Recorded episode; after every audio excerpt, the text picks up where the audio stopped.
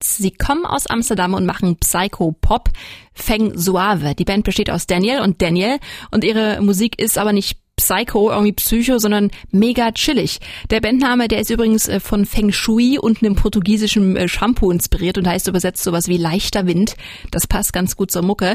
Ich habe mit den beiden äh, vor der Sendung per Videochat geschnackt über ihre neue EP und was ihre Mucke mit der Serie Scrubs zu tun hat. Hallo, schön, dass ihr da seid. Yeah, nice to meet you too. Wie habt ihr zwei euch denn eigentlich kennengelernt? Um, well, we uh, both uh, both of us uh, participated in a um, talent show a few years ago when we were both uh, teenagers, and um, yeah, Dan was in that same talent show a year before I was. Then he saw my audition, and um, yeah, he, he, sent me a message. Uh, he'd like to hang out sometime, so we did.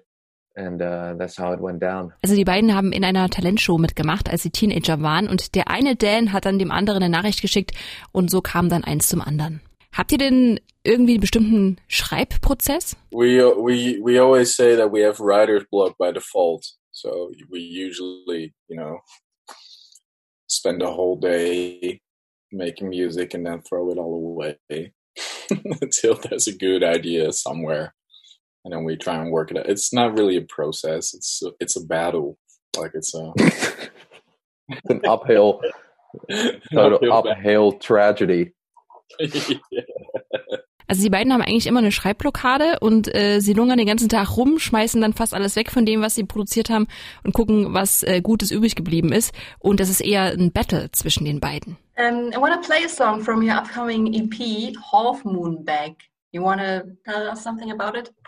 Half Moon Bag is a song. Um, it's about uh, lying in bed at night and uh, trying to cope with uh, the kind of uh, out of reach absurdity of the outside world in a way and uh, all these things that are going on beyond your grasp really and just telling it's just a song about telling yourself that it's okay that's fine you know it's just uh, there's a lyric in the song there's no world um, beyond the windows there's no world outside yeah it's just that it's about that coping mechanism of just telling yourself uh, hey it's uh, it's fine even when you know better so it's a song for actual actual times. Yeah. Perfectly yeah, fitting for, for Yeah, it's perfectly fitting. Also in ihrem Song Half Moon Bag äh, geht es darum, wie es ist, wenn man abends im Bett liegt und über all die strangen Sachen nachdenkt, die in der Welt zu passieren und äh, darum, wie man sich ja selber einredet, dass ja irgendwie alles gut ist, obwohl es eigentlich nicht so gut ist. Und damit ist es ein sehr aktueller Song. Mein Kollege hat vorher zu mir gesagt, dass ich eure Musik lieben werde, weil sie sehr nach Indie-Filmmusik klingt und er hat recht gehabt. Ähm, ich finde, eure Musik würde perfekt zu so einem Zach Braff-Film passen. Ist das ein Zufall oder seid ihr auch selber große Filmfans? Never heard of that director, to be honest. Really? Do you know uh, Scrubs? Uh, yeah. Oh, he's the dude from Scrubs. Yeah. JD. Yeah, JD. JD from Scrubs. Wow. Uh, cool. No, uh, yeah, we both like uh, movies. I don't watch many movies, but um, I love it when music has a cinematic quality to it because I think uh, when you start seeing images, if a song makes you see things, then it's a good song in my in my book. Yeah, so we we try to do that too. We try to try to make the listener experience and have cinematic images in their minds. Also Dan sagt, äh, er guckt schon gern Filme, aber jetzt nicht so viel, aber er liebt es total, wenn Musik eine filmische Qualität hat. Also wenn ein Song es schafft, dass man sofort Bilder im Kopf hat, dann ist es für ihn ein guter Song und das versuchen sie auch hinzubekommen. Wie habt ihr denn eure Zeit in der Corona-Isolation verbracht? Oh, pretty regular in a way. Like we had to cancel a tour, which was quite shit. But other than mm -hmm. that, we don't really have like a normal schedule. You know, we don't have to like we have some meetings, of course, and we do have to work, but we make our own planning usually. So, you know, it's not that different. Like, personally, it didn't really strike me as very different, except that, you know, we couldn't go to our favorite coffee places and stuff. That's mostly it, actually. And no, and everybody's talking about it. You know, it's pretty hard to find inspiration nowadays because everybody's like slowly people are touching other topics now again. But you know, last couple months, all all TV shows and stuff were all about Corona, and everything was just this one topic, and I, I personally got pretty sick of it. Sie mussten ihre Tour verschieben, was ziemlich kacke war. Ansonsten hat sich für sie nicht so viel geändert in ihrer Routine. Nur, dass es natürlich äh, schwierig war, weil sie sich nicht so mit Freunden treffen konnten oder in ihr Lieblingscafé gehen konnten.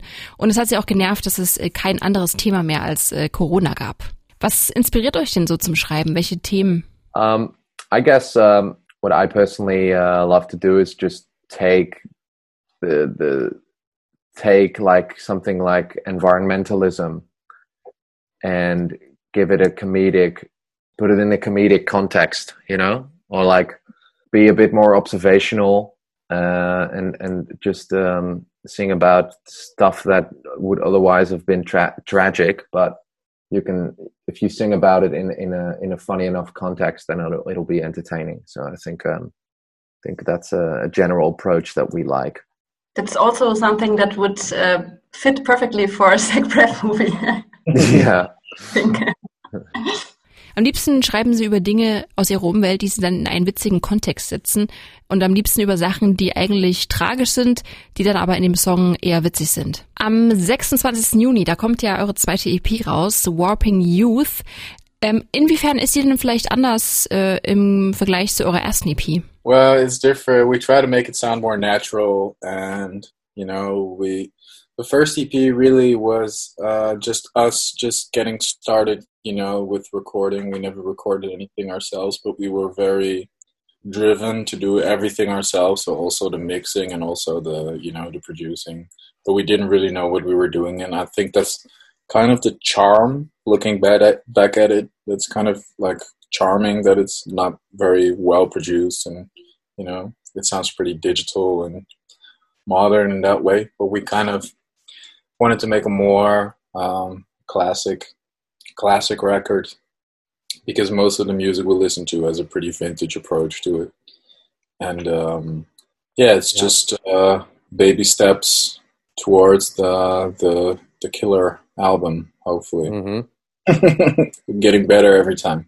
Yeah Also die beiden haben versucht, die neue EP ein bisschen realistischer klingen zu lassen. Bei der ersten haben sie noch nicht so richtig gewusst, was sie eigentlich machen. Es klang sehr modern, sehr digital.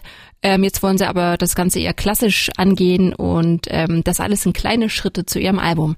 Dann vielen Dank, dass ihr da wart und dann äh, sehen wir uns hoffentlich dann auch äh, mal in Deutschland. yeah Yeah. we will definitely come back to germany as soon as we can Perfect. and thanks for listening everybody uh, bye. thanks for having us